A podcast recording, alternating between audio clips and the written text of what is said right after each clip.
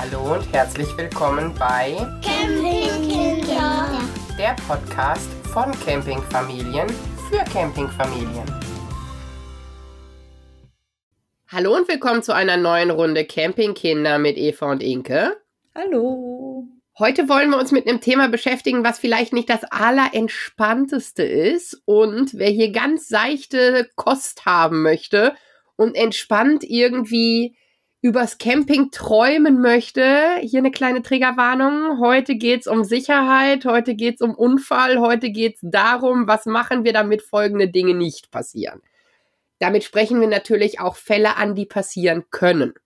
Wer sich das nicht geben möchte, weil es vielleicht nicht das ist, worauf man gerade Lust hat oder in der Stimmung man ist, skippt die Folge, schaltet in die nächste wieder ein. Nein, nicht skippen. Macht einfach auf ganz leise und lasst das laufen. Alles für den Algorithmus.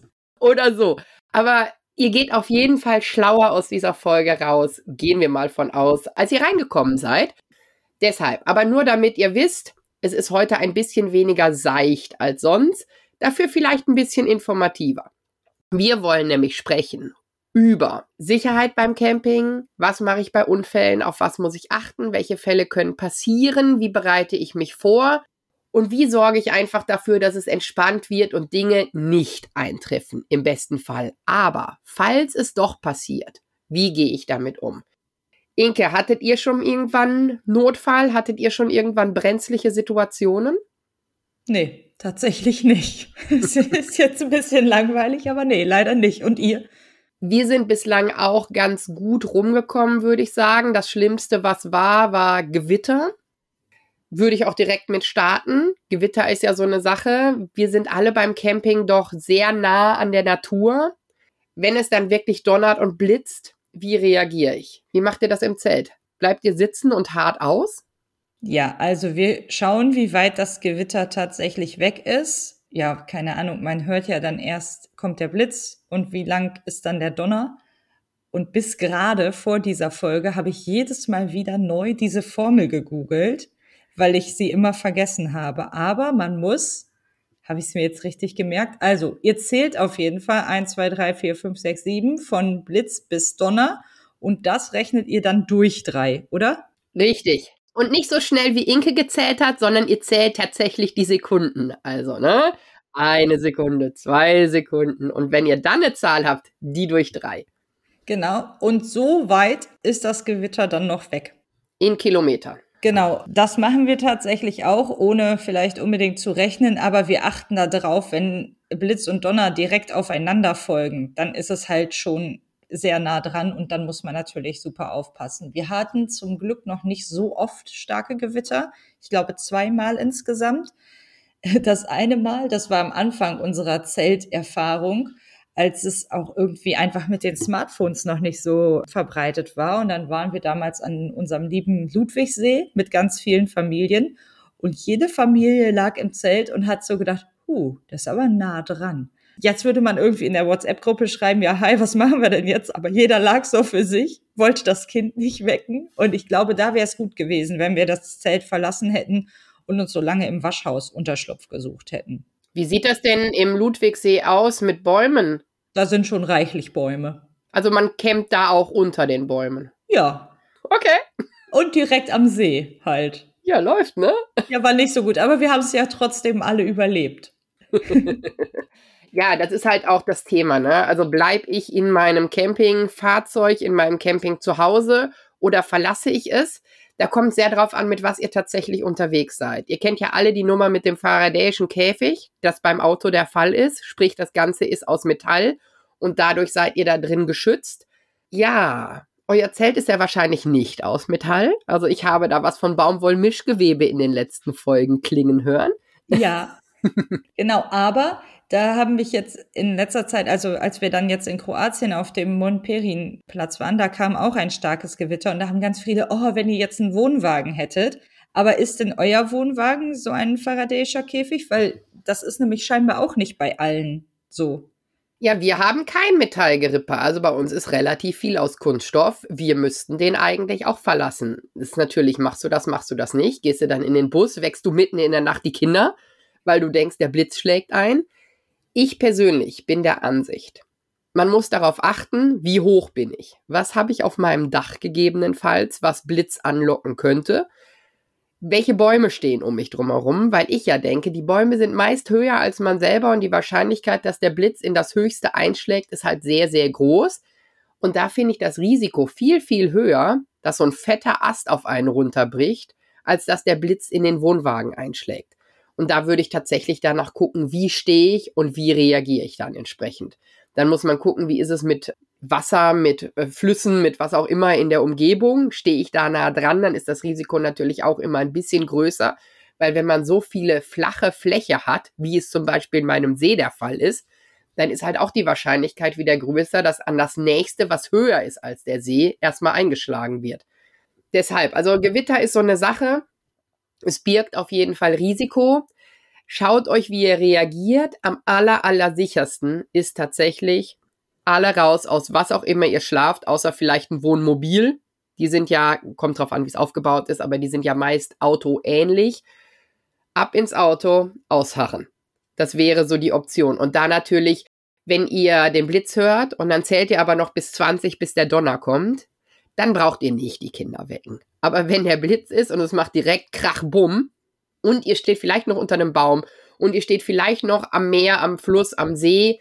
Vielleicht wäre es dann sinnig, einmal rauszugehen und zu gucken, ob es vielleicht eine Option gibt, im Auto Unterschlupf zu suchen. Genau, also was wir jetzt in Kroatien dann noch gemacht hatten, halt nachdem wir ja vorher googeln konnten, da habe ich auf der Zeltkinderseite übrigens auch einen super Artikel gefunden, wo das irgendwie nochmal genau stand, den verlinke ich nochmal. Und wir haben auf jeden Fall das Auto erstmal zum Zelt geholt man sah ja halt, es kommt ein Gewitter, das war auch angesagt, die Luft war danach und so weiter. Und wir Erwachsenen sind wach gewesen. Wir haben aber die Kinder trotzdem schlafen gelegt und hatten das Auto direkt neben dem Zelt stehen und hätten im Prinzip einfach die Kinder nehmen und ins Auto packen können. Also so hatten wir uns schon so ein bisschen vorbereitet und hätten das gemacht, wenn der Sturm erheblich schlimmer geworden wäre, weil nämlich gerade am Meer bei Gewitter halt häufig der Sturm auch echt ein Problem ist. Wir standen aber da nicht direkt unter Bäumen, sondern die waren alle so, es war vorher ausgelotet, also die wären schwer auf uns gefallen. Also die waren also nicht auf uns gefallen, sondern die waren weit genug weg. Dann wären wir wahrscheinlich gegangen, wenn wir so wirklich das Gefühl hätten, Blitzdonner, Blitzdonner, also wirklich so richtig, dass es über uns ist, das Gewitter. Dann wären wir ins Auto gegangen und hätten die Kinder gepackt. So ging aber alles ganz gut was ich halt wichtig finde als Eltern, dass man Ruhe bewahrt und einfach guckt und versucht, die Situation wirklich objektiv einzuschätzen und nicht seine eigene Panik womöglich noch auf die Kinder überträgt. Da hatten wir irgendwie einige Plätze weiter eine Familie, wo die Eltern einfach völlig eskaliert sind. Die Mutter hat so hysterisch geschrien und dadurch sind die Kinder auch völlig nervös geworden.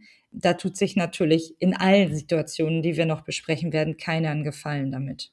Ja, genau, das wollte ich auch sagen. Also, egal wie heftig es wird, wenn ihr nicht alleine seid, oder sagen wir, selbst wenn ihr alleine seid, versucht cool zu bleiben, weil mit Panikkopf aus Angst trifft niemand gute Entscheidungen. Angst ist kein guter Leitfaden. Mut übrigens auch nicht, weil Mut kann auch so ein bisschen, ne, Überschätzungen und so. Normale, rationale Vorsicht verbunden mit Vernunft irgendwie die Situation anzugehen. Und ja, ich weiß, es knallt, es donnert, alles ist schlimm, alles ist heftig. Vielleicht hat man selber sogar sein Thema mit dem Gewitter oder mit Wetter grundsätzlich. Aber wir sind ja ein Familienpodcast, das heißt, sehr wahrscheinlich seid ihr mit eurer Familie unterwegs. Versucht, so entspannt wie möglich zu bleiben, weil sobald ihr Panik ausstrahlt, könnt ihr euch darauf verlassen, dass die Kinder auch Panik ausstrahlen. Und mit panischen Kindern wird keine Situation besser. Das aus eigener Erfahrung hilft nicht hilft überhaupt nicht. Und wenn einer von euch derjenige ist, der vielleicht in solchen Situationen cool bleiben kann und der andere nicht, dann weiß derjenige, der den klaren Kopf behält, ich bin jetzt hier der Leitwolf, ich sage jetzt, wir gehen ins Auto, alle entspannt bleiben, alle cool bleiben und keine Entscheidungen aus Angst. Ja, und wenn ihr Angst habt, dann geht ihr halt einfach eher ins Auto. Weißt du, dann schlaft ihr halt einfach die Nacht im Auto. Dann ist es halt so, ne? Wenn das irgendwie dann Sicherheit bringt und für Mut sorgt, dann halt lieber so, als dass man im Zelt oder im Wohnwagen sitzt und Angst hat. Genau, versucht euch da entspannt dran zu begeben und nicht irgendwie aus Sorge zu reagieren. Aber Wir machen ja diese Folge, damit wir einmal über diese Punkte gesprochen haben. Und vielleicht sitzt ihr im Sommer irgendwo und das Gewitter kommt und dann denkt ihr, ah, die Mädels von den Campingkindern haben gesagt, wenn der Blitz und der Donner so und so aufeinander schlägt, dann mache ich das und das und zur Not gehe ich ins Auto und dann habt ihr euren Notfallplan schon direkt parat und könnt dann nicht irgendwie spontan euch was überlegen, sondern direkt auf altbewährtes zurückgreifen. Vielleicht hilft euch das ja. Aber wir haben das Gewitter. Jetzt hast du den Sturm angesprochen. Wind ist natürlich auch eine Sache. Wir alle sind den Naturgegebenheiten ausgesetzt, also Wind, Regen, Gewitter, was auch immer. Ich würde mir auch überlegen, wie stelle ich mich hin? Sagen wir, der Riesenregenguss kommt, ich stehe in der Kuhle, schwierig. Sauge ich sehr wahrscheinlich ab. Gerade in so Ländern, sagen wir mal Kroatien, wo der Boden eher trockener ist und wenn da der Riesenregenguss kommt, richtig Bäche irgendwelche Erhöhungen runtergehen, muss ich nicht zwingend in dem Bachlauf stehen, weil da habe ich ein Problem mit egal was für einem Fahrzeug ich da bin oder mit egal was für einem Camping zu Hause ich da bin. Es macht also Sinn, seine Stellplatzsituation so zu wählen, dass man vor Natursituationen so sicher wie möglich ist. Auch das mit dem Wind. Stehe ich unter einem Ast, der jetzt schon nicht so aussieht, als ob der da hundertprozentig dran bleibt.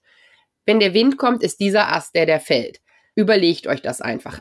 Ansonsten, wenn ihr das Gefühl habt, da ist irgendwie ein Baum, der nicht ganz gut aussieht, gerne auch mal den Platzwart ansprechen und fragen, äh, da ist jetzt eh noch Sturm angesagt, muss der hier bleiben oder kann man da irgendwie was sehen? Manchmal ist ja auch so Totholz in den Bäumen, gerade im südlichen Raum. Das macht schon manchmal Sinn, das da rauszuholen. Ja, definitiv. Und ansonsten, Inko und ich sind ja eher so abspannfaul.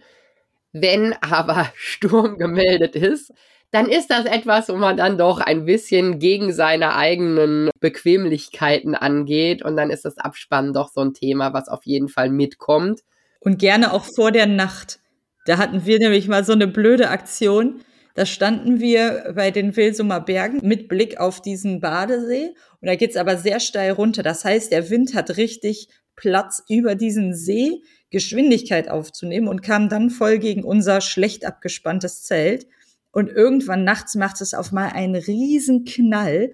Und dann sind unsere ganzen Schränke uns so umgefallen, weil der Wind das Zelt einfach mal mit so einer Böe voll nach innen gedrückt hat. Weißt du, das, der kam halt so auf die Seite, der Wind. Dann musste mein Mann nachts im Stock dunkeln. Da ist halt auch wenig Licht, was ich schön finde grundsätzlich. Aber zum Nachtsabspannen war das jetzt irgendwie ungünstig. Ja, dann haben wir das da einigermaßen abgespannt und am nächsten Tag blieb der Wind aber und irgendwie saßen wir in unserem Zelt und auf einmal machte das Zelt so, als wenn es so einen Knicks gemacht hätte. Die Decke kam so in V-Form einmal runter und dann wieder hoch, als wenn das Zelt sich so vor uns verbeugen wollte. Und dann war tatsächlich bei der ganzen Familie der Punkt gekommen, wo wir gesagt haben, okay, jetzt machen wir es mal bei Tageslicht einmal ordentlich. Also das macht schon was aus wir fliegen nicht weg und uns passiert auch nichts, aber so ein Luftzelt fängt an zu tanzen, würde ich mal sagen. Ein Stangenzelt, und das gilt natürlich auch für ein Stangenvorzelt, kann dann auch echt kaputt gehen oder dass die Stangen brechen und ja, irgendwie ein Loch in das Gewebe reißen. Oder auch schön bei Vorzelten, ich glaube, das hast du mir letztens schon mal irgendwann erzählt, ihr seid irgendwo gewesen, da kam so ein Windstoß und hat die ganze Markise da irgendwie doch aus dem Genau, da hat die Markise wie so ein Segel hochgehoben und einmal quer über das Wohnmobil uns schräg gegenüber gewickelt und dann steckten die Stangen wie so Fahnen oben in dem Wohnmobil. Also es macht durchaus Sinn abzuspannen und so eine Markise, wenn Sturm gemeldet ist, holt eure Markise rein. Die sind eigentlich nicht dafür gedacht. Und bei Stangen, Vorzelten grundsätzlich, das ist ja Vor- und Nachteil an sich von so einem Luftvorzelt.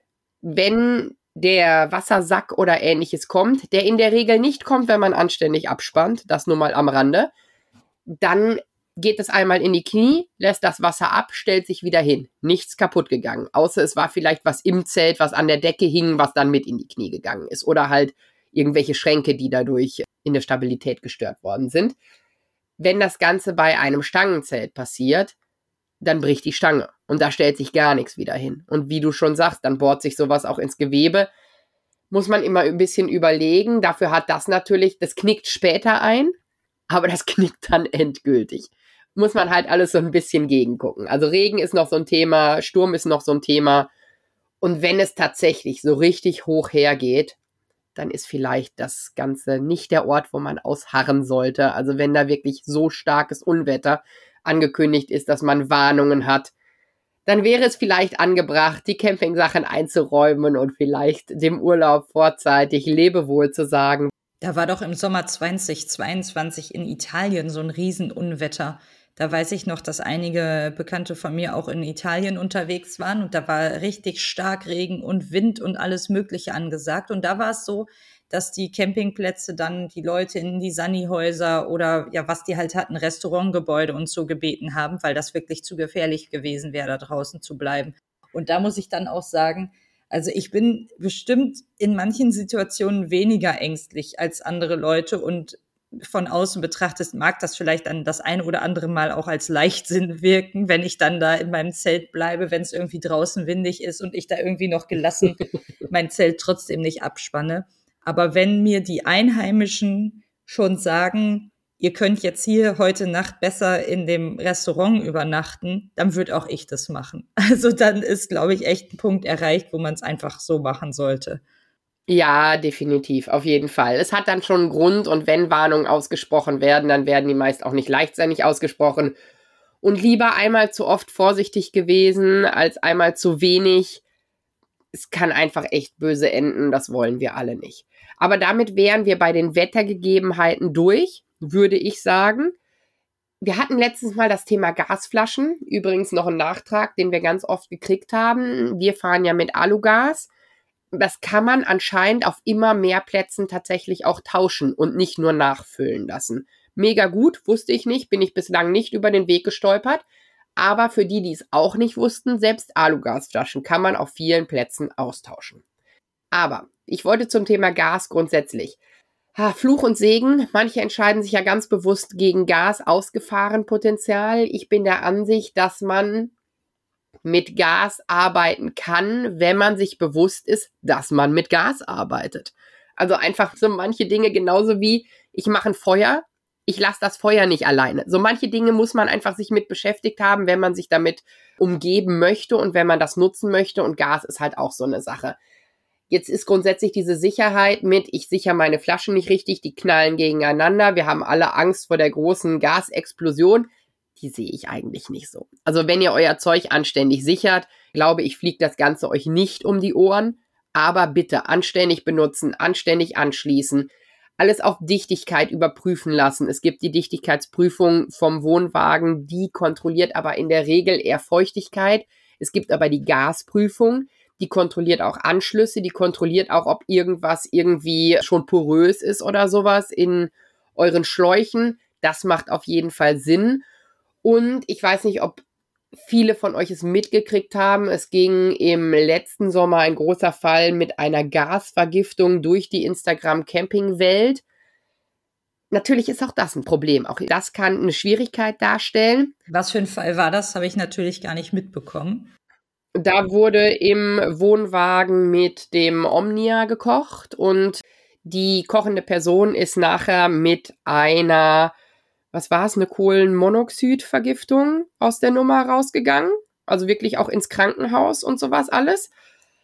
Weil da was nicht so war, wie es sein sollte. Und da möchte ich eigentlich auch ganz gerne drauf eingehen. Es gibt zwei Arten, wie man mit Gas echt Mist bauen kann. Die erste ist, das Gas kommt aus irgendwelchen undichten Apparaturen raus. Das heißt, das ist das Gas, das Propan, was bei uns in den Gasflaschen ist. Sagen wir irgendwelche porösen Schläuche oder sowas alles. Propan ist schwerer als Sauerstoff. Das heißt, das sammelt sich am Boden. Wir haben zum Beispiel direkt am Boden ein Kinderbett von unserem allerkleinsten Kind. Ich habe schon mal von diesem Gasvögelchen geredet, was in den Bergwerken ist. Wenn da Gas austritt, fällt das um und ist die Warnung. Einfach nur, um mal das stehen zu lassen. Das heißt, dieses schwere Gas, wenn da irgendwas nicht dicht ist, geht nach unten, ist einfach ein Problem. Aber das Propangas aus den Gasflaschen hat einen Geruch dabei. Wenn da irgendwas undicht ist, fängt es an, nach Schwefel zu riechen, sprich nach faulen Eiern. Das ist also für euch sehr wohl erkennbar, wenn ihr jetzt nicht gerade schlaft. Die Wahrscheinlichkeit, dass wir aber diesen Fall haben mit den porösen Schläuchen und dass das Gas austritt, das passiert eigentlich nicht ganz plötzlich in der Nacht oder sowas. Also das würdet ihr in der Regel mitkriegen. Der Wohnwagen zum Beispiel hat ganz gezielt Zwangsentlüftungsmöglichkeiten. Die sind meist am Boden. Das sind mehr oder weniger Löcher mit so Gitterchen drin.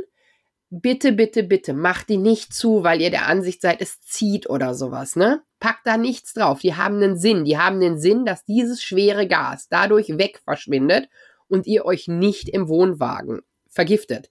Das macht einfach Sinn. Es gibt Warner dafür. Ganz oft gibt es diese Warner auf Sichthöhe. Schwierig. Das kommt von unten, ne, schwerer als Luft, bis das an der Sichthöhe angekommen ist. Ja, braucht ihr es auch nicht mehr ablesen, ehrlich gesagt. Also, wenn ihr mit Warnern arbeitet, packt euch die in den Fußbereich. Da machen sie nämlich tatsächlich Sinn. Das wäre die eine Nummer, die ich eigentlich für die weniger wahrscheinliche halte. Das war auch nicht das, was der Person passiert ist. Jetzt kommen wir zu dem zweiten Gas, was entstehen kann. Das entsteht, wenn man Gas verbrennt und zu wenig Sauerstoff hinzufügt. Dann entwickelt sich Kohlenmonoxid.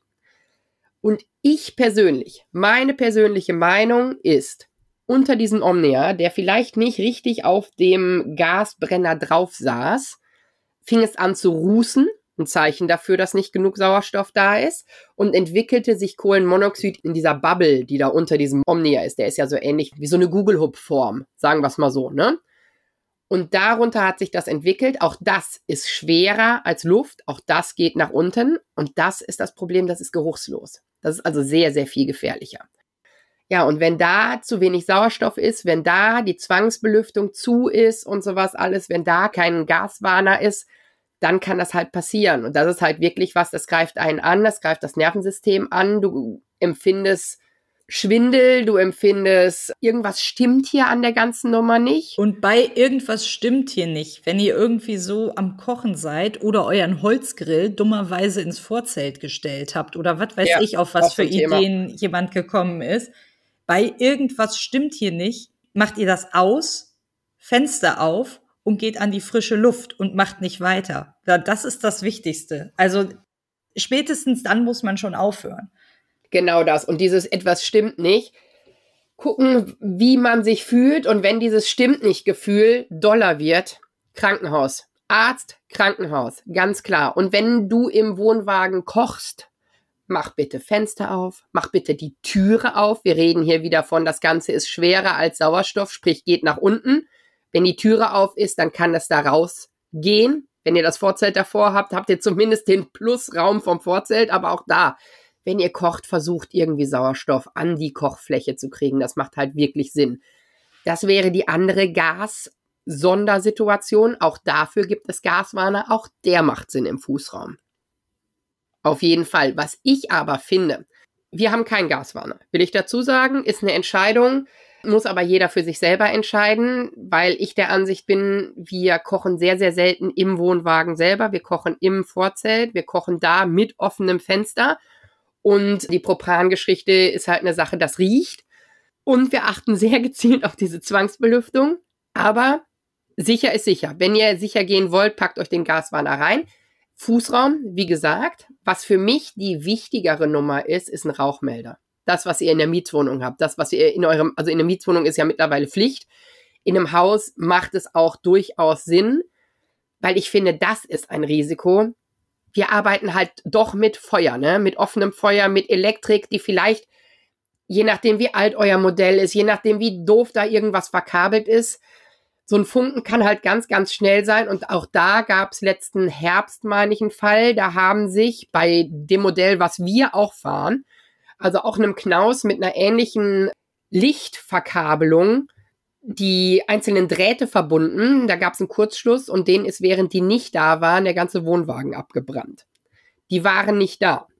Es waren aber, ja, und hier nochmal eine ganz klare Triggerwarnung. Es gibt sonst zehn Sekunden weiter. In diesem Wohnwagen waren zwei Hunde. Die sind halt mit diesem Wohnwagen in Flammen aufgegangen. Jetzt war man nicht da, jetzt ist es eine andere Sache. Aber das passiert halt auch, wenn man da ist. Und wir haben zum Beispiel, das sind zwei Kabel, die nebeneinander laufen, wo so Lampen drauf geklippt sind.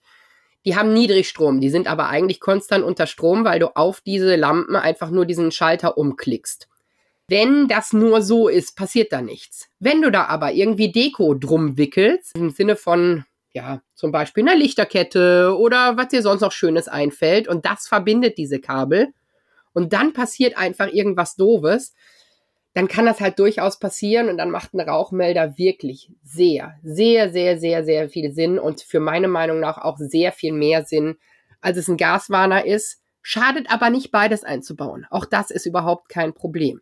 Ja, und da sollte man jetzt auch wirklich nicht dran sparen. Also auch wenn Kinder da sind, ich meine, Kinder, die mit Feuer spielen, hat es auch schon oft genug gegeben. Da, wo ihr Urlaub macht, nehmt einfach so einen Rauchmelder mit. Ich meine, im Zelt wüsste ich jetzt nicht, wie man das da gut anbringen könnte, aber das finde ich im Wohnwagen, Wohnmobil, was auch immer fest ist irgendwie, das macht schon Sinn.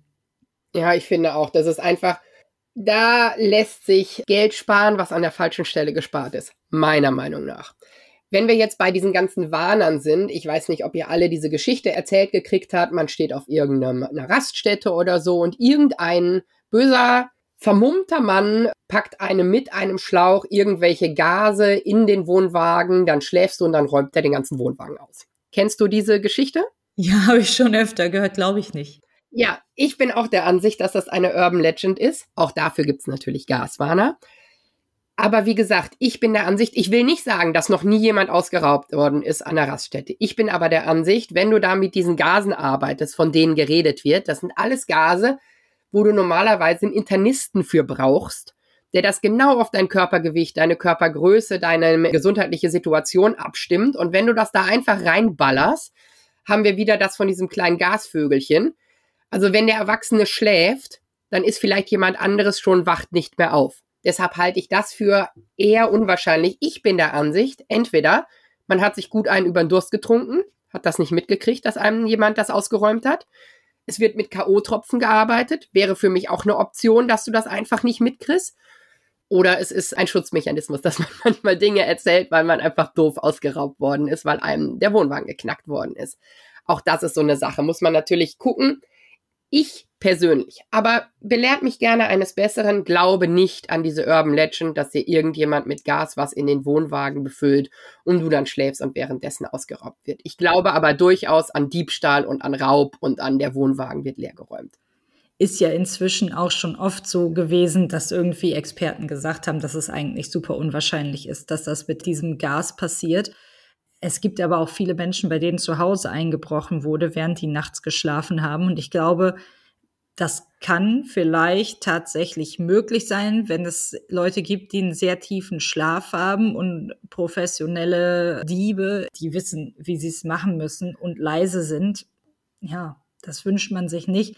Das kann schon passieren.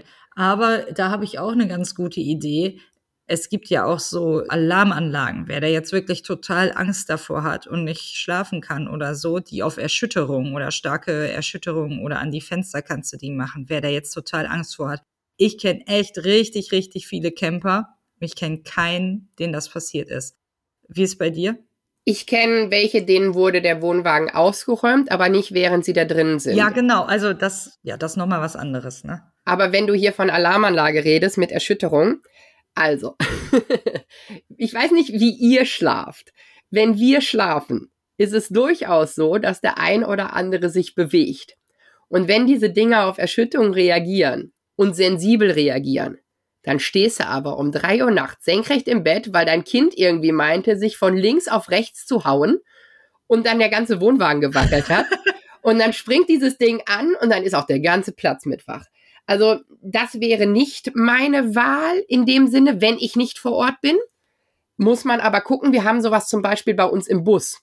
Wir können dann aber, sobald man den Bus zumacht, reagiert er auf Erschütterung.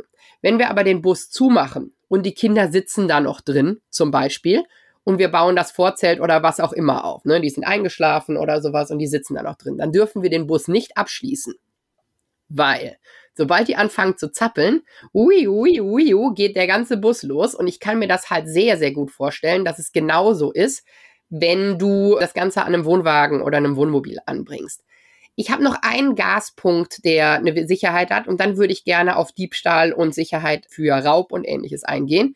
Und zwar wäre das, es gibt Tankstellen, da darfst du selber dein Gas befüllen. In Kroatien zum Beispiel, wenn du den richtigen Adapter dafür mit dabei hast. Also, ich würde das nicht machen.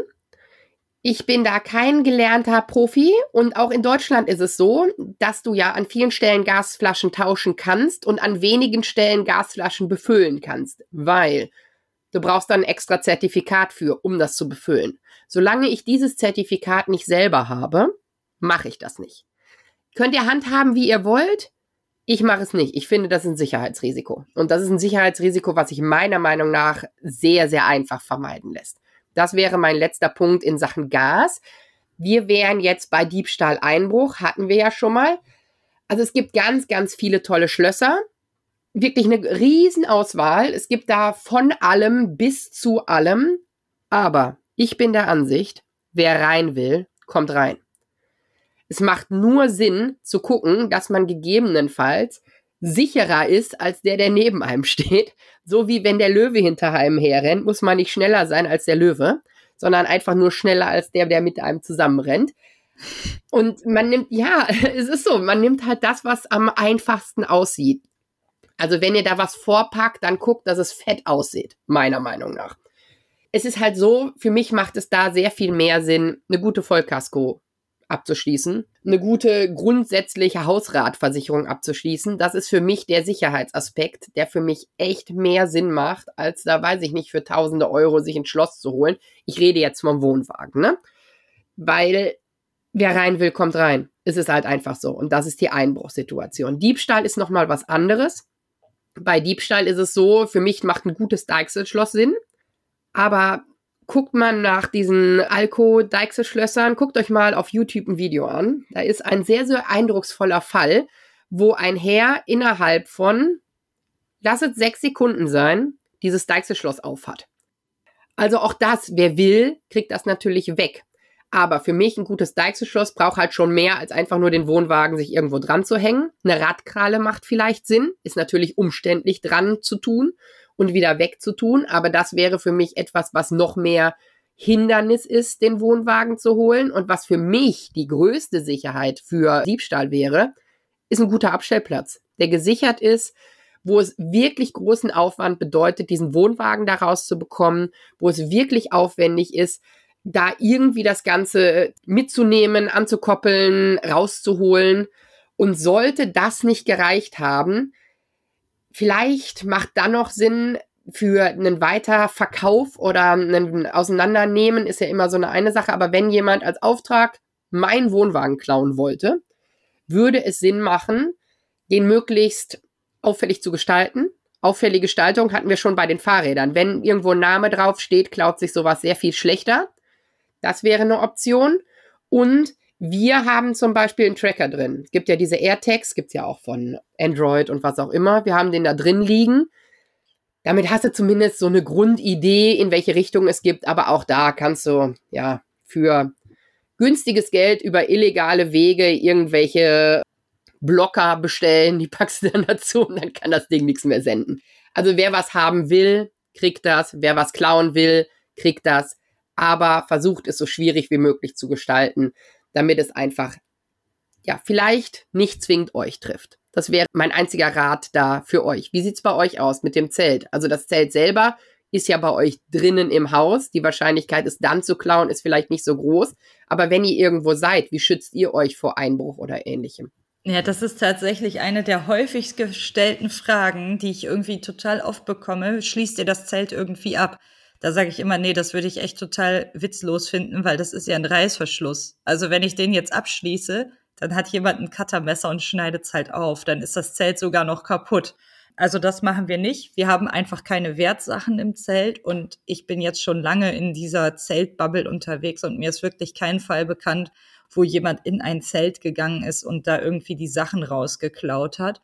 Außer eine einzige Sache, die ich mal irgendwann in einer Zeltgruppe gelesen habe. Die waren irgendwie mit mehreren Zelten unterwegs. Ich würde sagen, so, ja, so, so ein Junggesellenwochenende oder irgendwie sowas. Und dann schrieb der, dass denen halt allen was aus dem Zelt geklaut worden war. Und am Ende kam aber raus, dass das einer aus der Gruppe war. Sogar. Also, ja, da wäre ich halt ein bisschen vorsichtig. Ich wäre halt mit den richtigen Leuten nach Möglichkeit unterwegs. Sucht eure Reisebegleitung nach der kriminellen Energie eurer Reisebegleitung aus. Grundsätzlich nicht so ratsam, mit Räuber Hotzenplotz in den Urlaub zu fahren, würde ich mal so als Fazit irgendwie sagen. Nee, wir packen unsere Wertsachen, die wir eh schon sehr wenig dabei haben, aber das, was wir haben, schließen wir einfach im Auto nicht sichtbar weg. Und jetzt haben wir glücklicherweise ein Auto, in dem auch niemand Wertsachen vermuten würde. Also wenn ich jetzt wahrscheinlich mit so einem Porsche Cayenne da anreisen würde, dann könnte es sein, dass der halt irgendwie geklaut oder aufgebrochen wird. Das passiert bei unserem Auto nicht. Da bin ich mir ziemlich sicher. Also wie gesagt, wir haben auch nicht großartig was dabei. Ich gucke, dass wir natürlich unsere Portemonnaies nicht offen rumliegen lassen, wenn jemand vorbeigeht und schon sieht, oh, da liegen zwei Portemonnaies offen rum und da sind womöglich noch in jedem Portemonnaie 500 Euro Bargeld drin. Dann finde ich, ist das auch schon so ein Stück weit Eigendofheit. Also das muss er jetzt auch wirklich einfach nicht bringen, sondern halt ein bisschen auf deine Sachen aufpassen. Da sind andere Leute, die kennst du nicht. Ja, ansonsten, dass mir das Zelt jetzt einer klaut, das kann ich mir nicht so richtig vorstellen. Was aber ein Problem ist für Zelter, ist, dass es ja keine Versicherungen in dem Sinne gibt. Also das ist so ein bisschen strittig. Teilweise kann das über die Hausratversicherung abgedeckt sein, die Sachen, die man im Zelt hat. Das muss man aber auf jeden Fall mit seiner Versicherung vorher einmal klären. Habe ich tatsächlich selbst noch gar nicht gemacht, weil ich, ich sehe jetzt irgendwie die Notwendigkeit ehrlich gesagt nicht so. Aber genau, wenn ihr da auf der sicheren Seite sein wollt, macht das mal. Jetzt haben wir ja auch den Anhänger. Und da habe ich mich jetzt vorab ein bisschen schlau gemacht. Der ist natürlich auch versichert, muss er ja auch sein. Aber das, was du jetzt beschrieben hast, würde ich einfach nochmal unterstreichen und sagen, dass euch das direkt am Platz, während es in Gebrauch ist, geklaut wird, halte ich für recht unwahrscheinlich. Also ich habe wohl teilweise von Fällen gehört, wo auf der Raststätte sind die Leute was essen gegangen oder so und dann wurde der Anhänger abgemacht und geklaut. Das hattest du mir ja auch irgendwie gesagt, dass man deshalb an dieses Deichsel-Schloss denken soll. Das haben wir auch. Aber dass jetzt jemand auf dem Campingplatz stand und da von fremden Leuten der Wohnwagen weggeholt wurde, das habe ich persönlich noch nicht gehört. Wohl aber halt, wo es abgestellt oder zwischengeparkt war. Da muss man auf jeden Fall aufpassen. Und wenn ich persönlich meinen Wohnwagen irgendwo abstellen würde, würde ich den wahrscheinlich diesen Abstellplatz mit einer Kamera, die einfach aufzeichnen, wenn da irgendwas los ist, das würde ich wahrscheinlich machen. Und ansonsten, ja, gut versichern. Ja, das mit der Versicherung ist halt das A und O. Und die Kronjuwelen vielleicht zu Hause lassen, weil die machen vielleicht auf dem Campingplatz nicht so super viel Sinn und nur das Nötigste mitnehmen, was man tatsächlich an Wertsachen auch braucht. Und die so sicher wie möglich entweder am Mann haben oder so deponieren, dass sie nicht offensichtlich sind. Also wenn ich jetzt, weiß ich nicht, schwimmen gehe und ich lasse aber Schmuck, Handy, Tablet, Portemonnaie im Vorzelt offen auf dem Tisch liegen, ne? Also die vermehren sich dann so oder verschwinden halt auch, je nachdem, wie man das meint. Was ich schon gehört habe und zwar auch gar nicht so selten, ist Diebstahl von Fahrrädern auf Campingplätzen und zwar nicht, wie wir in der Fahrradfolge gesprochen haben, die Kinder lassen das irgendwie am Spielplatz liegen und dann kommt's weg, sondern wenn man abends die Sachen irgendwie an seine Sachen packt, Fahrrad an den Wohnwagen stellt etc., dass dann das Ganze vielleicht am nächsten Tag nicht mehr da ist. Das habe ich tatsächlich mitgekriegt. Finde ich sehr traurig und sehr schade. Schließen wir ab. Also die lassen wir nicht einfach unabgeschlossen neben unserem Wohnwagen nachts stehen. Wobei wir tagsüber, wenn wir das die ganze Zeit in Gebrauch haben und auch direkt vor Ort sind, die auch mal unabgeschlossen neben das Vorzelt stellen. Aber dann sind wir in höher Sichtweite. Das ist für mich was anderes, aber über Nacht sichere ich die Sachen. Lasse ich auch nicht irgendwas im Vorzelt, was da gegebenenfalls nichts zu suchen hat. Ja, und wenn ihr das dann mit einem vernünftigen Schloss gesichert habt, dann ist es auch einfach zu laut, das zu knacken, ne? Also so eine Handflex oder sowas, die wird keiner nachts auf dem Campingplatz bemühen, beziehungsweise wenn das dann direkt neben eurem Wohnwagen oder Zelt passiert, dann kriegt ihr das wohl hoffentlich mit. Also wer die Handflex nicht hört, wenn die neben ihm läuft. Der braucht auch keinen Feuermelder und keinen Rauchmelder und keinen Gasmelder, weil das hört er dann auch nicht. dann ist alles verloren. Die haben dann so einen tiefen Schlaf, die Leute. Also ich bin auch der Ansicht, dass das was ist. Da wären wir natürlich auch wieder bei der Stellplatzwahl. Also an Parkplätzen übernachten, also so Rastplätze und sowas, da gibt's ja verschiedene Geschichten. Hatten wir ja gerade schon mit irgendwie Gas einflößen oder sowas. Ich glaube aber grundsätzlich, dass das halt nicht das ist, wo es die aller, aller sicherste Stelle ist. Gerade in Frankreich hat man da schon sehr, sehr viel gehört. Ich finde aber, das ist ein Risiko, was man für sich selber entscheiden muss oder nicht entscheiden muss. Im Ausland, aber bestimmt auch in bestimmten Gegenden von Deutschland, würde ich mich einfach nicht überall hinstellen. Würde ich nicht nachts stehen und da ruhigen Auges irgendwie schlafen oder sowas.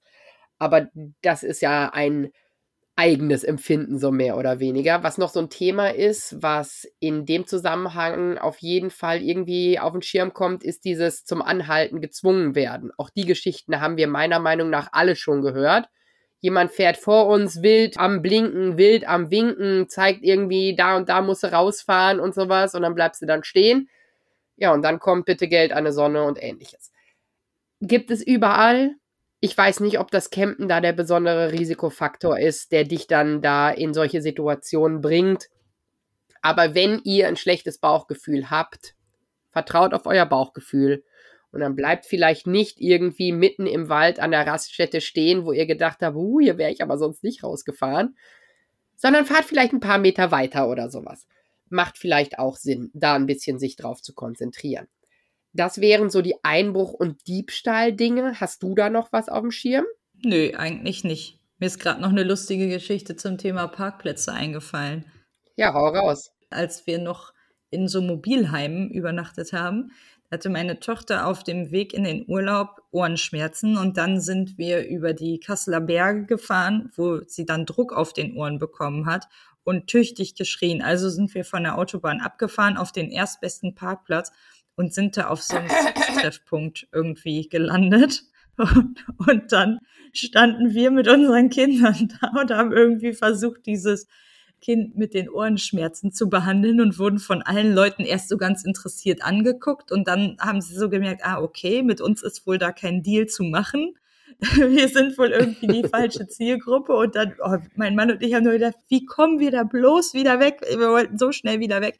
Da habe ich jetzt gerade gedacht, wenn ich jetzt sehr müde wäre und mit einem Wohnwagen oder Camper unterwegs und suche einen Rastplatz, wo ich schlafen kann, da wäre ich noch eins weitergefahren, nachdem ich gesehen hätte, wie das da ist. Das wäre jetzt nichts, wo ich dann geblieben wäre. Also das war echt ganz, ganz merkwürdig da. Ja, da hätten sie nachts an deiner Tür geklopft und nicht zum Einbruch, sondern für Gesellschaft. Ja. Nee, aber auch so solltet ihr darauf achten, wo stelle ich mich hin. Einfach sehenden Auges Entscheidungen treffen, meiner Meinung nach. Dann wären wir auch beim Thema Unfall in dem Sinne, wenn wir jetzt unterwegs sind oder ähnliches.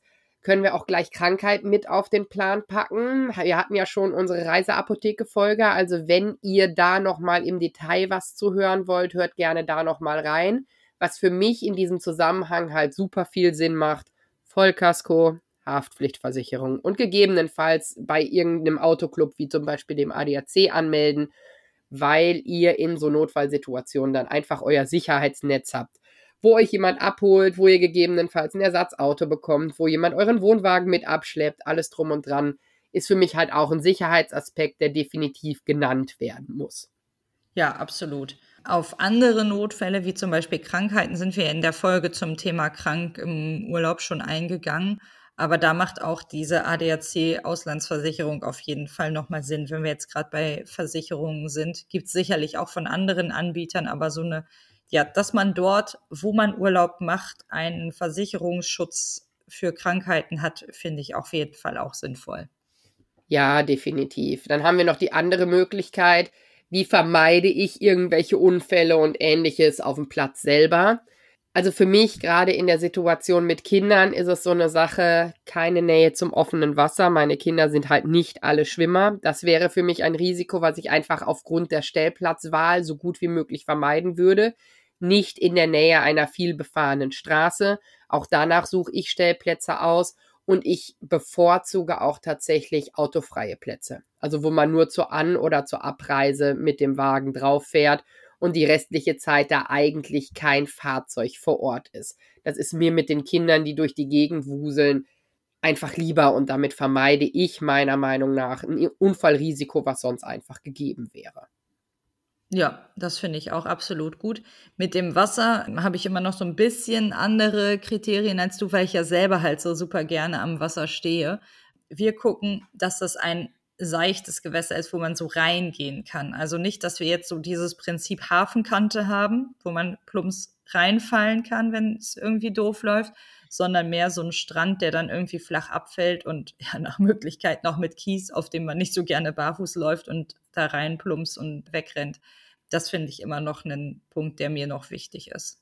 Ja, auf jeden Fall. Aber du hast auch wieder eine andere Altersstruktur. Ne? Ich habe da einen Zweijährigen dabei, das ist einfach, da kann der Blick noch so schön sein, dann nehme ich tatsächlich das mit dem Affenkäfig, was du da hattest, mit dem Zaun vor. Boah, weil der, doch, doch, doch, für mich ist der Sicherheitsaspekt da der größere. Aber auch das ist Geschmackssache. Das sind nur für mich die Dinge, ihr solltet da auf jeden Fall drüber nachdenken. Wie ihr euch entscheidet, sei euch überlassen. Ihr seid alle mündige Camper und wir sind da niemand, der euch irgendwas vorbetet. Aber für mich wäre das ein Punkt. Ansonsten Gefahren auf dem Platz, Stolperfallen sind für mich ein ganz klarer Punkt. Also lauft nicht so nah, finde ich sowieso, gehört sich nicht, aber hatten wir in der Camping-Knigge-Folge auch schon, man läuft nicht über fremde Stellplätze. Aber wenn ihr so nah lauft, dass ihr über Abspannungen fallt, wart ihr zu nah dran und ist gefährlich. Also so beides, ne? Und nachts macht es vielleicht Sinn, wenn ihr dann über den Platz tigern müsst, euch eine Taschenlampe mitzunehmen. Ich dachte, du kommst mir jetzt wieder mit diesen hässlichen Solarlampen, die mich überall verfolgen. ich finde die gar nicht so unsinnig, ehrlich gesagt, wenn die dann nachts an diesen einzelnen Abspannseilen sind. Aber ich bin auch der Ansicht, man sollte nicht so nah an den Nachbarn laufen, dass man halt in die Gefahr kommt, über die einzelnen Seile zu fliegen meiner Ansicht nach. Es sei denn, man ist halt so neugierig, dass man unbedingt wissen will, was die nachts machen. Und dann, wenn du so neugierig bist, dann hast du es auch verdient, über die unbeleuchteten Abspannseile zu fallen. Ja, ja, äh, Karma regelt, ne? Ja. Aber auch sonst, es gibt auf den Plätzen natürlich, wir sind in der Natur, sagen wir mal, da ist irgendwie ein Maulwurfshügel oder ein Mauseloch oder sowas alles. Also wenn ihr euer Zelt, euer Vorzelt etc. hinstellt guckt mal auf die Ebenheit des Bodens. Wenn man, weiß ich nicht, seinen Teppich schön über den Boden legt und da war ein Maulwurfshügel und du stellst da deinen Stuhl hin und der landet genau mit seinem Stuhlbein in diesem Hügel und du setzt dich da drauf, dann macht's hui und du kippst nach hinten um. Auch ein Risiko, was einfach vermeidbar ist. Also natürlich lässt sich nicht alles sehen, aber sehenden Auges gucken, was du da machst, macht auf jeden Fall Sinn. Ja, ist ja meistens im Leben so. und sehenden Auges ja, wir hatten schon das Thema mit hier Weglaufkindern, die man dann nicht mehr sieht. Was eine Überleitung, ne? Ah, Wahnsinn. ähm, es geht um Kinder verlieren. Auch das ist natürlich ein Risikofaktor beim Campen oder ganz grundsätzlich, aber ich finde halt auch beim Campen. Wir hatten schon mal in unseren Anfangsfolgen, ich weiß gerade nicht in welcher, über diese Armbänder geredet, die man den Kindern ummacht, wo vielleicht eine Stellplatznummer, eine Telefonnummer, Name etc. draufsteht, je nachdem, was man möchte. Für mich steht da drauf, eine Zeltplatznummer, also hier C25, sagen wir es mal so, und meine Handynummer. Ich möchte eigentlich nicht, dass der Name meiner Kinder da drauf steht, weil ich nicht möchte, dass ein Vertrauensgefühl von fremden Leuten gegeben wird den Kindern gegenüber, indem sie die Kinder mit Namen ansprechen. Mein persönlicher Schutzmechanismus. Auch das handhabt, wie ihr das wollt, aber für mich ist das so, die Stellplatznummer, weil es dann einfacher ist, das Kind sonst einfach zurückzubringen und eine Telefonnummer, falls was auch immer für eine Situation ist, man anrufen kann und sagen, hier ist dieses oder jenes mit dem Kind passiert, komm das mal abholen oder so. Und in dem Zusammenhang auch dem Kind so ein bisschen erklären, was mache ich denn, wenn ich nicht mehr weiß, wo ich bin, wenn ich nicht mehr nach Hause oder zum Campingplatz zurückfinde, wenn mich fremde Leute ansprechen, ich soll nicht mit fremden Leuten sprechen. Ja, jetzt bin ich hier aber ganz, ganz alleine und weiß nicht, wie ich zurückkomme, darf ich dann auch mit niemandem sprechen? Also ich finde, mit den Kindern sollten so Situationen auf jeden Fall einmal durchgesprochen werden. Wenn ich nicht weiß, wo ich bin, wie reagiere ich dann? Und bei uns ist es halt so, dann suche ich mir jemanden. Für mich ist es, dann suche ich mir die nächste Campingmama. Das ist das, was ich gesagt habe. Sagt, was ihr wollt. Für mich ist das auf jeden Fall die Sache, wo ich das beste Gefühl bei habe. Weil wenn jemand zu mir kommen würde, weiß ich zumindest, wie ich reagieren würde zeigt der Mama das Armband und sagt, ich weiß nicht, wo meine Mama und mein Papa sind. Und die wird dann schon damit irgendwie zurecht umgehen. Meiner Meinung nach. Das ist das, was ich meinen Kindern an die Hand gegeben habe.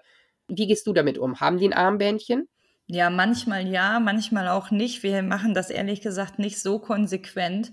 Ja, uns ist letztens auch hier zu Hause eine richtig blöde Situation passiert. Wir haben so einen See hier in der Stadt Ich bin da spazieren gegangen mit einer Freundin, meine beiden kleinen Kinder auf dem Fahrrad, sind immer ein Stückchen vorgefahren, haben dann auf uns gewartet, dann sind wir wieder angekommen, Stückchen gemeinsam und so weiter. Und dann gibt es eine Stelle, da teilt sich der Weg. Und meine Tochter ist ja ansonsten echt eine sehr schüchterne Person und ich war super stolz auf sie, dass sie sich getraut hat, den anderen Weg zu nehmen, den wir nicht gehen. Und hatte halt gesagt, da wo sich beide Wege treffen, sollten sie dann warten. Mein Sohn ist den kurzen Weg gefahren.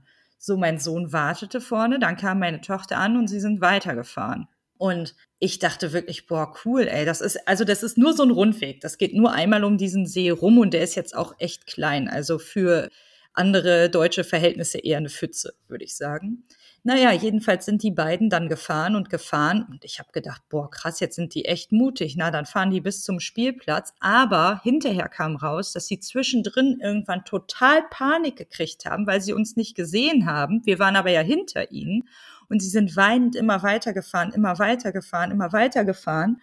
Und ja, meine Tochter hat dann beim Spielplatz, wo unsere Fahrräder auch standen, von meiner Freundin und mir dann irgendwann angehalten und wurde da schon von Leuten betreut. Aber mein Sohn ist immer noch weitergefahren.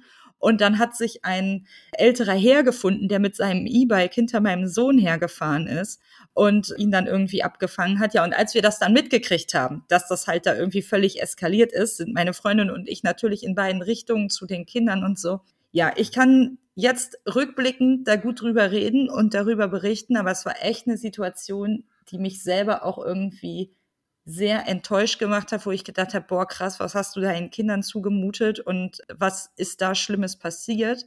Und jetzt, das ist jetzt einige Monate her, kann ich aber sagen, die haben das so gut hingekriegt und die sind so gut daran gewachsen. Das heißt, wenn euch wirklich mal irgendwie so eine Situation passiert, dann ist das nichts, wo ihr irgendwie natürlich nicht stolz drauf seid, aber auch was, wo die Kinder für das nächste Mal unheimlich viel davon lernen können. Und natürlich soll das nicht passieren, aber wenn das passiert, ihr seid nicht die schlechtesten Eltern der Welt, weil ihr einmal irgendwie gemütlich um den See gegangen seid und die Kinder sind weitergefahren. Es ist in unserem Fall wirklich alles gut ausgegangen.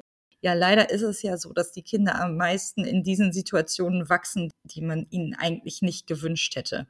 Das würde ich einfach so als kleine Anekdote zu diesem Thema weglaufen einfach einmal mitgeben wollen.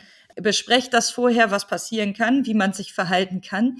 Die beiden haben tatsächlich einfach nicht drüber nachgedacht, umzukehren. Also das war nicht in ihrem Kopf. Was jetzt für uns als Erwachsene, warum seid ihr nicht umgedreht?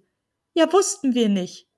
Da haben die nicht drüber nachgedacht. Und dann waren die wirklich in so einem Paniktunnel, wie wir ja vorhin auch schon drauf eingegangen sind. Das gilt für Kinder noch mehr als für Erwachsene. Wenn du dann irgendwie so richtig Panik kriegst, dann denkst du nicht mehr wirklich reflektiert drüber nach. Ne? Und ja. da waren aber wirklich viele andere Menschen. Meine Freundin, die hat keine Kinder und meinte, nach der Situation glaubt sie echt wieder an das Gute der Menschheit, weil sich echt alle so um die Kinder gekümmert haben und so. Das ist dann echt gut ausgegangen. Ja, ach, wir hatten auch, als wir in Kroatien waren, kam eine, ich weiß nicht, ob es eine richtige Bohrer war, aber es war auf jeden Fall ordentlich Unwetter. Richtig mit richtig Wasser, was da runterkam. Und ich hatte mit meiner Tochter Mittagsschlaf gemacht und mein Mann hatte auf die beiden Jungs aufgepasst und die durften in Sichtweite zum Waschhaus, zum Spielplatz gehen. Bevor es losging mit dem Unwetter, ne? Ja, die waren da und dann brach die Hölle mehr oder weniger los. Und dann haben wir gedacht, okay, die stehen jetzt da am Waschhaus und sobald es nicht mehr so krass regnet, holen wir die da ab, weil ist nicht schlimm, so mehr oder weniger, ne? Ja, und dann wurde es besser nach, ich würde mal sagen, sechs, sieben Minuten. Also immer noch Regen, aber so, dass man dachte, okay, ich laufe jetzt dahin. Ich habe aber auch keine Gefahr in der Situation gesehen. Ja, und die sind wohl auf diesem Spielplatz gewesen und dann brach da der Regen runter und dann haben die echt Angst gekriegt und nicht die Idee gehabt, ich gehe in dieses Waschhaus. Und dann haben die Campingnachbarn, die dem direkt gegenüber waren, sich den Kindern angenommen. Die saßen dann bei denen im Vorzelt und haben da Eis gegessen. Ich kam da an, Klische fasernass und die saßen dort, haben Eis gegessen. Es war keine gefährliche Situation gewesen, aber sie hatten Angst gehabt. Und dann haben diese Familie, hat sich meinen Kindern angenommen, hat die da mit Eis versorgt und auf uns gewartet. Ganz wundervoll. Also ich bin der Ansicht, wenn da Not am Mann ist auf dem Campingplatz, dann, dann darf man auch wieder an das Gute im Menschen glauben. Man sollte aber mit seinem Kind über Gegebenheiten reden und über Umstände, was passiert, wenn, damit man so ein bisschen was bei der Hand hat. Ich sehe das ja genauso. Ich sage ja, ich bin die Königin im Improvisieren. Wenn ich vorher weiß, welche Möglichkeiten es gibt und mich darauf vorbereitet habe. Dann habe ich nämlich so ein bisschen was in der Hinterhand, um dann entsprechend zu reagieren. Und ähnlich möchte ich es meinen Kindern halt auch vermitteln. Wenn XY passiert, keine Panik, überleg dir, was wir besprochen haben und dann guck, wie du darauf reagierst. Und dann wird man meiner Meinung nach zu selbstständigen, mündigen Erwachsenen. Und ich glaube, dass es auf jeden Fall nicht schadet.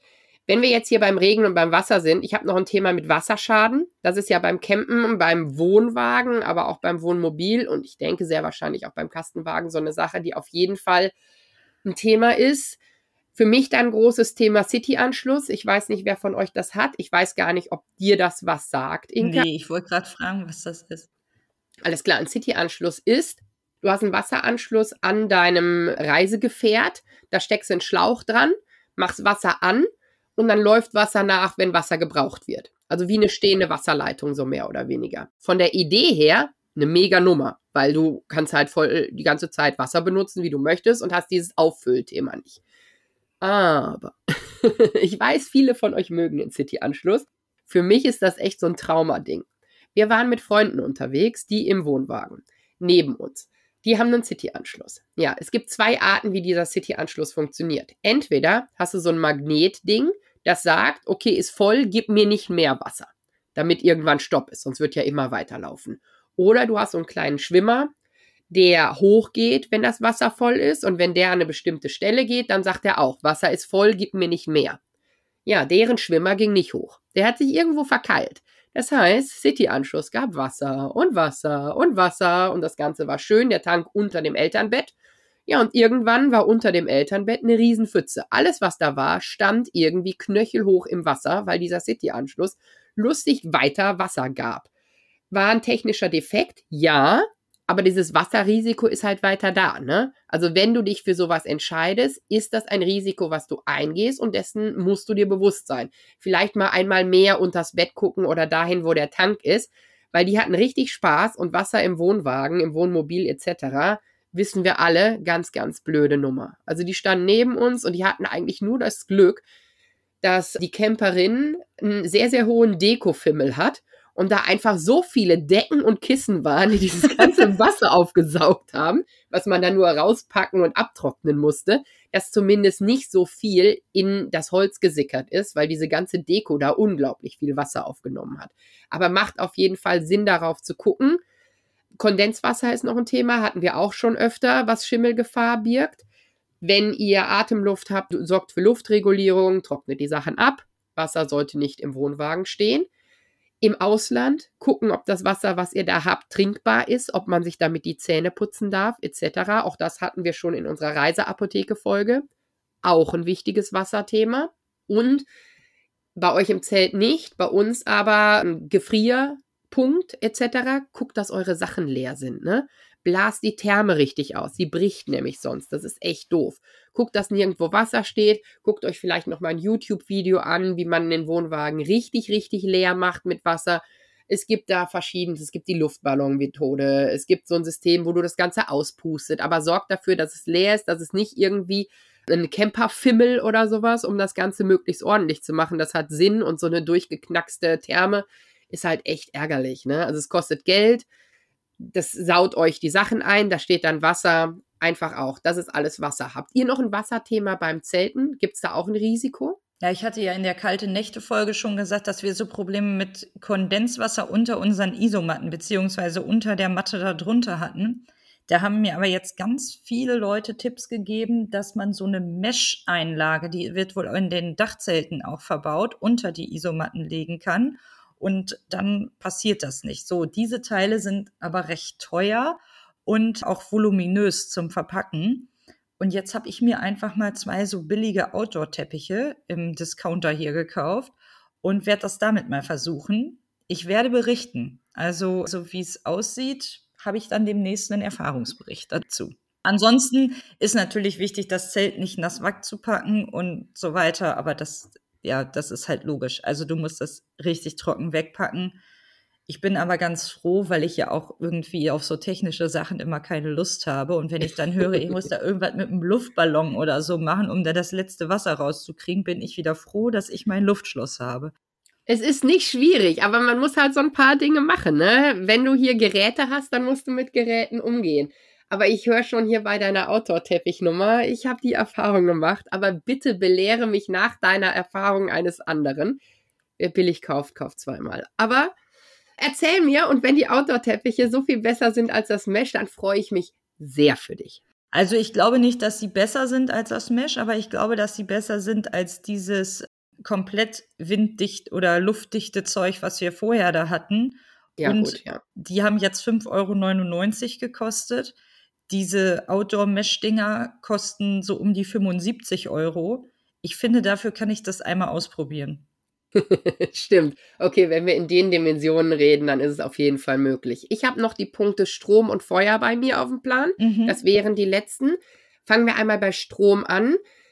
Wir haben schon über Verkabelung geredet und über Stromkabel geredet. Da hat Inke einen ganz, ganz tollen Bericht bei sich im Feed zu. Da könnt ihr noch mal reingucken die Gefahr von Strom ist für mich, viele von euch haben so wunderschöne alte Wohnwagen aufgepimpt, die ganz, ganz toll sind. Da habe ich zwei Stromthemen für euch. Einmal, alte Wohnwagen haben oft keinen FI. Weißt du, was ein FI ist? Ja, das weiß ich. Sehr gut. So eine Notabschaltung, dass wenn die Spannung zu groß ist, haut das den Strom einmal leer und dann hast du keine Spannung mehr drauf und alles fein. Haben viele alte Wohnwagen nicht. Zusätzlich dazu haben die ihre alte Verkabelung. Wenn du da also irgendwas dran machst und das ja, kriegt einen Kurzschluss und das Ganze haut sich nicht raus, Gefahr. Bitte drüber nachdenken, bitte gegebenenfalls regeln. Es hat halt einfach ein Gefahrenpotenzial. Und wenn du meinst, du musst irgendwas an deinem Wohnwagen neu verkabeln, du musst irgendwie an den Strom gehen, bitte, bitte, bitte habt da dann auch Ahnung von. Nicht an Strom rumbasteln, wenn du keine Ahnung hast. Also weiß ich nicht, manche Dinge sollte man einfach die Finger von lassen. Und wenn die schöne Lampe viel schöner ist als die, die jetzt da drin war, du aber null Ahnung hast, welches Kabel für was genutzt wird, dann frag doch jemanden, der ein bisschen Ahnung hat. Oder nicht ein bisschen, einfach frag jemanden, der Ahnung von Strom hat. Weil Strom gefährlich, Strom kann echt viel losgehen. Und wenn wir hier über der Wohnwagen fackelt ab oder sowas reden, an solchen Punkten passiert sowas dann halt. Ne? Also wirklich aufpassen, nicht irgendwie mit Strom rumspielen, was gegebenenfalls nicht in eurem Metier ist. Und auch sonst, wenn ihr verkabelt, nicht irgendwie von zu Hause eine Verlängerungsschnur mitnehmen, wo dann im Wohnwagen auf dem Vorzeltteppich, der gegebenenfalls noch feucht ist, das ist, womit ihr sonst eure Fernsehanlage zu Hause irgendwie in Strom steckt oder so. Sorgt für Material, was geeignet ist, sorgt dafür, dass Strom und Wasser sich nicht verbinden macht auf jeden Fall Sinn. Selbe Themen habt ihr ja beim Zelt auch, ne? Ja, absolut, genau. Wobei wir da einfach nur ein langes Kabel reinlegen und daran die Dinge ja anschließen. Also wir haben jetzt da nichts mit FI-Schalter und so weiter. Ja, gut, aber auch das stellt ihr nicht mitten in die Pfütze, ne? Nee, nee, nee. auch da macht es natürlich Sinn, ne? da gießen wir nur Wasser rüber. Nee, natürlich, das ist ja absolut klar. Dann habe ich noch Feuer. Wir hatten das Thema Lagerfeuer und sowas. Ne? Also das ist ja auch schön, wenn man das auf dem Campingplatz macht. Aber auch Feuer birgt immer Gefahr. Kein Feuer unbeaufsichtigt. Feuer nicht irgendwo machen, wo es nicht erlaubt ist. Hat meistens Sinn. Wir hatten in der Wintercamping-Folge zum Beispiel, warum Lagerfeuer an manchen Plätzen nicht erlaubt ist, weil da überall Gasleitungen liegen. Vielleicht da auch tatsächlich kein Feuer machen. Wirklich Gefahr. Mitten im Wald vielleicht da auch kein Feuer machen gucken, dass ihr immer einen Wassereimer oder einen Sandeimer oder beides daneben stehen habt, um das Ganze zu löschen. Wie Feuerwehrmann Sam schon sagt, wenn gar nichts mehr geht, löscht du Feuer mit Sand. Sagen meine Kinder immer. Ja, guck, haben sie was gelernt, ne? Ja. Macht auf jeden Fall Sinn. Definitiv. Ja, man muss dem halt den Sauerstoff nehmen, ne? Also, also manche Dinge, auch hier so Fettbrände und sowas. Also einfach aufpassen, wenn ihr damit sowas handhabt und umgeht, solltet ihr da auch ein bisschen drauf acht geben. Die Gefahrenquelle ist so groß. Eine richtig offene Kerze ins Vorzelt stellen und dann aber schön drinnen irgendwas machen. Alles Risiko muss nicht sein, aber ich bin der Ansicht, ihr seid alle schon groß, ihr habt euch alle mit dem Thema beschäftigt.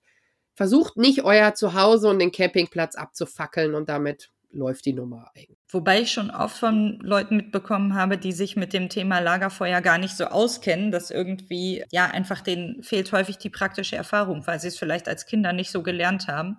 Wenn ihr jetzt in den Campingurlaub fahrt und da ist, also das Feuermachen erlaubt auf eurem Campingplatz, das müsst ihr auf jeden Fall vorher checken Dann braucht ihr eine vernünftige Feuerschale oder ähnliches. Ich habe jetzt gerade neu so ein Ding, so ein Dreibein mit so einem Netz.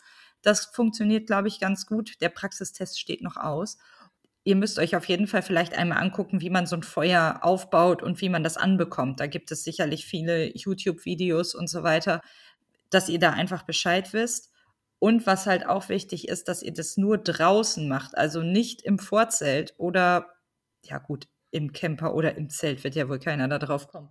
Aber das muss auf jeden Fall draußen sein. Ich hatte schon mal Leute neben uns, von dem Erlebnis habe ich, glaube ich, schon mal erzählt, die irgendwie neu waren in dem Bereich Camping und die haben da wirklich die halbe Parzelle abgefackelt, weil die da irgendwie, wer weiß, was für Riesenfeuer gemacht haben. Informiert euch da einfach vorher und ansonsten ist euch bestimmt keiner böse, wenn ihr fragt, oh, wir wollen das auch so gerne mal ausprobieren, kann mir mal jemand helfen, dann findet sich bestimmt jemand. Ihr müsst es nicht direkt alles perfekt können. Ja, definitiv. Und nicht irgendwie lustig auf ein bestehendes Feuerspiritus oder sonst so Sachen spritzen. Also wenn ihr euch die Videos anguckt, nicht die von die lustigsten 100 Pannen. Da gibt es nämlich auch ganz viele tolle Sachen, die man nicht machen sollte, sondern wirklich mit Sinn und Verstand. Vielleicht irgendwas von den Pfadfindern oder sowas. Also da gibt es auch gerade für Kinder echt schöne Videos, die einen so ein bisschen an das Thema ranführen. Ja, das war ganz schön viel. Das war auch ganz schön viel schwere Kost, sagen wir es mal so. Aber versprochen, die nächste Folge wird wieder ein bisschen entspannter und ein bisschen mehr Camping-Feeling. Aber jetzt haben wir es einmal behandelt. Und ich finde, es ist einfach sehr, sehr, sehr wichtig, die Themen einmal angesprochen zu haben damit man, wie wir auch schon unseren Kindern beibringen, du hast jetzt so einen Notfallplan im Hinterkopf und wenn du den brauchst, ziehst du ihn raus und ich hoffe, du brauchst ihn einfach niemals, damit es einfach einmal angesprochen worden ist. War euch das zu hart? Gebt uns mal ein Feedback. Wollt ihr lieber nur schön Wetter und super Anekdoten oder ist sowas für euch auch in Ordnung? Wir freuen uns über eine Bewertung, wir freuen uns über eine Rückmeldung. Folgt uns gerne bei Spotify. Fünf Sterne wären super, immer. Und ansonsten, wir erzählen auf jeden Fall zu der Folge noch was auf unseren Social Media Kanälen.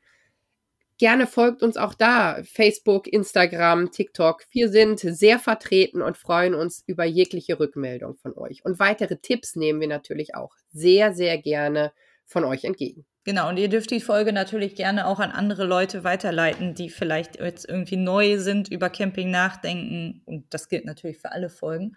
Und wenn ihr spezielle Wünsche für eine Schmetterlingsglitzer-Einhorn-Folge habt oder sowas, dann schreibt doch gerne mal. Dann kommt die nächste Folge wieder etwas leichter daher. Dann wünschen wir euch, dass all die Punkte, die wir angesprochen haben, euch niemals auf euren Campingtrips begegnen und ihr auch jetzt schon Glitzer, Einhorn, Schmetterling, Camping-Erfahrungen sammelt. Und wir hören uns beim nächsten Mal wieder. Bis dann. Bis dann. Tschüss. Neue Folgen von Campingkinder hört ihr jeden Montag überall, wo es Podcasts gibt. Und wenn ihr keine Folge verpassen wollt, folgt uns auf der Podcast-Plattform eurer Wahl.